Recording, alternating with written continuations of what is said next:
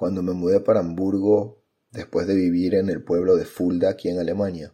Me alejé de los amigos con los que más tenía conexión. Conocí mucha gente en Hamburgo, tenía fiestas todos los fines de semana, conversaba con muchísimas personas y me invitaban a todo tipo de reuniones, fiestas y eventos. Pero de alguna forma siempre me sentía solo. Aquí Norman para hablarles de enfoques.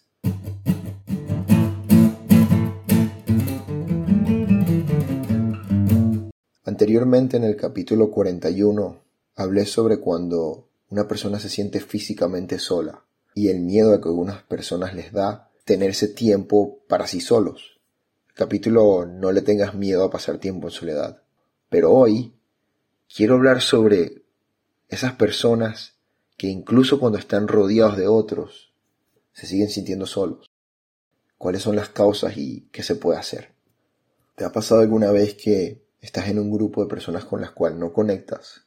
Incluso si ellos conectan contigo y sienten que son grandes amigos tuyos, tú de alguna forma no, no sientes lo mismo y aunque lo intentes, simplemente igual te sientes solo. Una razón para esto puede ser que te falta algo, que tienes un vacío interno y ese vacío hace que no te sientas bien incluso alrededor de otras personas, que usualmente, si no fuera por ese vacío, te harían sentir bien. Pero el vacío no te deja pensar más allá y entender que estás rodeado de personas que en realidad sí tienen una conexión contigo. Si este es tu caso, lo ideal es intentar entender qué es el vacío que tienes.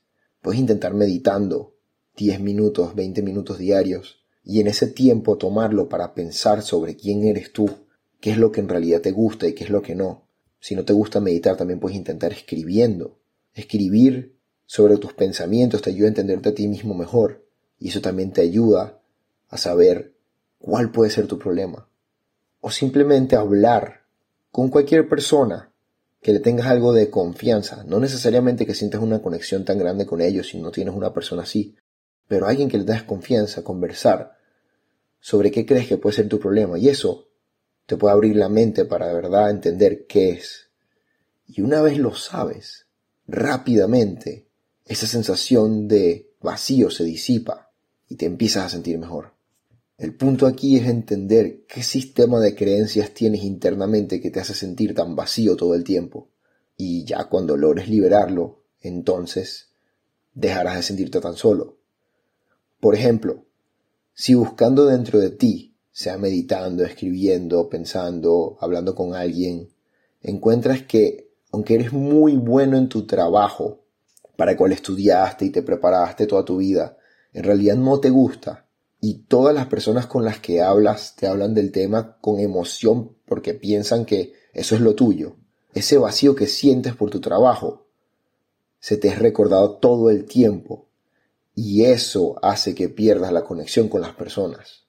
Cuando te das cuenta que es esto el problema y empiezas a hablar de las cosas que en realidad a ti te gustan y los demás te escuchan, entonces puedes llegar a crear esa conexión. Eso es solo un ejemplo, pero puede ser cualquier cosa. Puede ser que tu vacío venga de que tus creencias te están limitando. En este caso era la creencia de que tienes que trabajar en lo que estudiaste y no tienes otra opción. Puede ser creencias del tipo de personas con las que te las pasas, que son distintas a ti porque hay algo que tú piensas que está mal de ellos, cuando internamente es algo que en realidad tú quieres. Puede ser cualquier cosa. Puede que ni siquiera sean unas creencias específicamente relacionadas con las personas. Pero cuando sepas en qué hueco estás y logres salir de ahí, inmediatamente vas a tener una conexión. Si este es tu caso. Pero otra razón Puede ser que sientes que no te entienden. No te entienden tu forma de ver el mundo ni de hacer las cosas, incluso si se las explicas. Y por eso no tienes una conexión.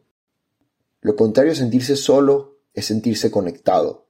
Y esa conexión puede ser con cualquier cosa, ni siquiera necesariamente una persona. Por eso muchas personas al sentirse solas compran una mascota o eso les da la sensación de una conexión. Antes de continuar con este episodio, quería darte las gracias por tomar el tiempo de escucharlo. Te invito a que tomes mis palabras como una reflexión Y si conoces a alguien que le pueda servir o interesar el tema, compártelo. Y si esa persona no es capaz de escucharlo, coméntale sobre el tema. Que lo más importante es que sepa de qué se trata. Si quieres disfrutar más la experiencia de Enfoques, agrega a las redes sociales arroba enfoques en Instagram y arroba enfoques 5 en Twitter.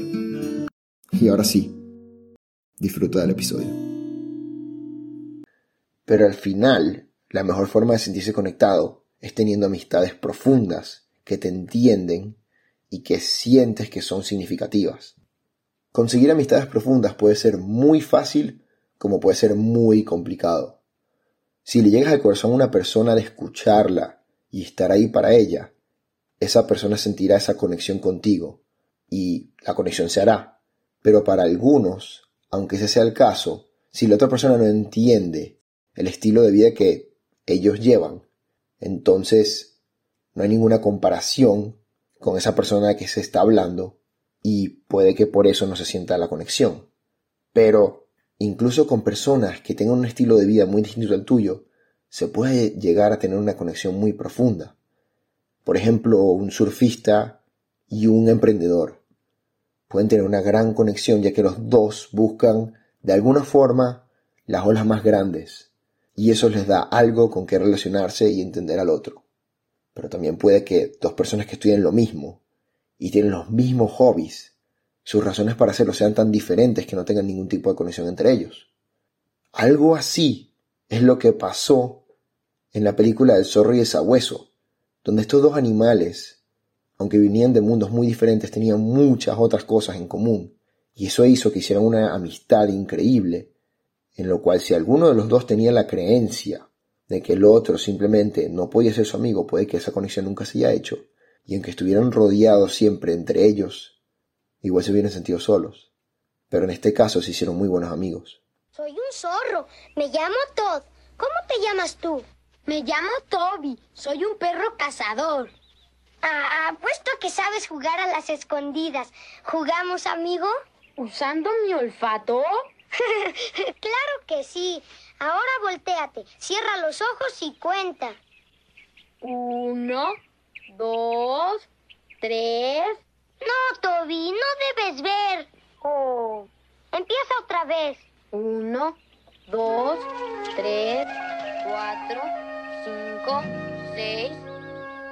Vaya, vaya. ¿Quién lo diría? Un perro cazador y un zorro jugando juntos.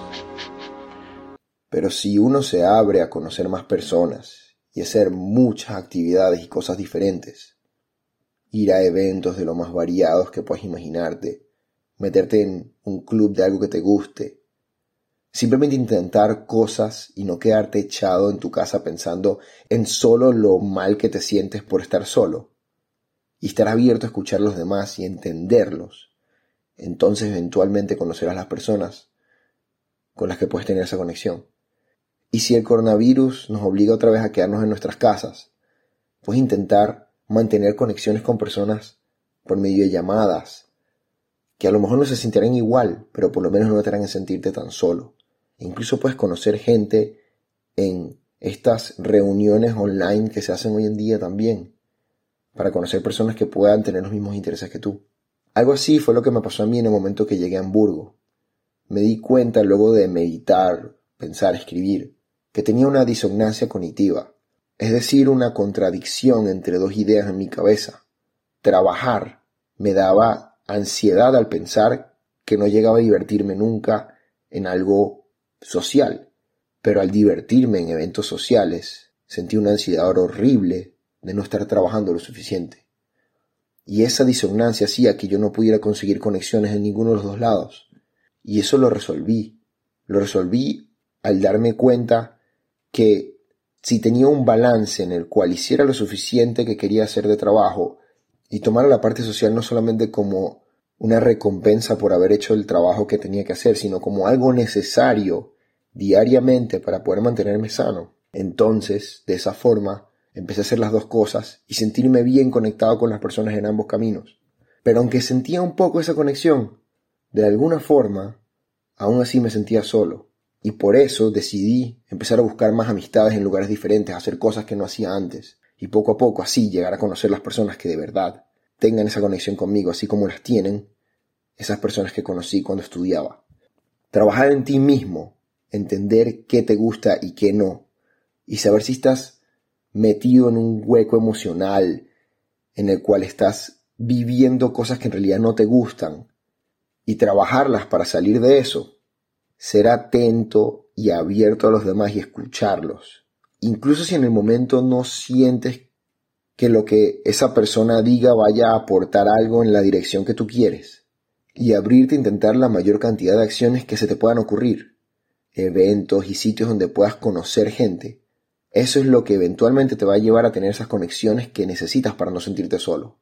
Si estás muy ocupado, estar ocupado para algo es simplemente no ponerle prioridad. Y si tu salud es algo que debes tener como prioridad, entonces puedes crear el tiempo que necesites para poder hacer estas cosas. Piénsalo de esa forma y así puedes hacerle el tiempo y sentirte bien con ello. Muchas gracias por escuchar este capítulo y hasta la próxima.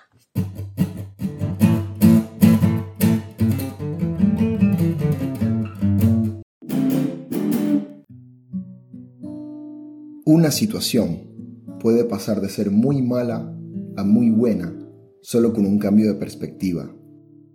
El enfoque que le damos a cada momento de nuestra vida determina el camino que vamos a seguir y qué tan felices podamos ser. Me llamo Norman. Dependiendo de con quién hables te dirá que soy muchas cosas diferentes. Es cierto que soy multifacético, pero sobre todo soy humano. Un humano que le gusta reflexionar sobre el enfoque que le damos a la vida.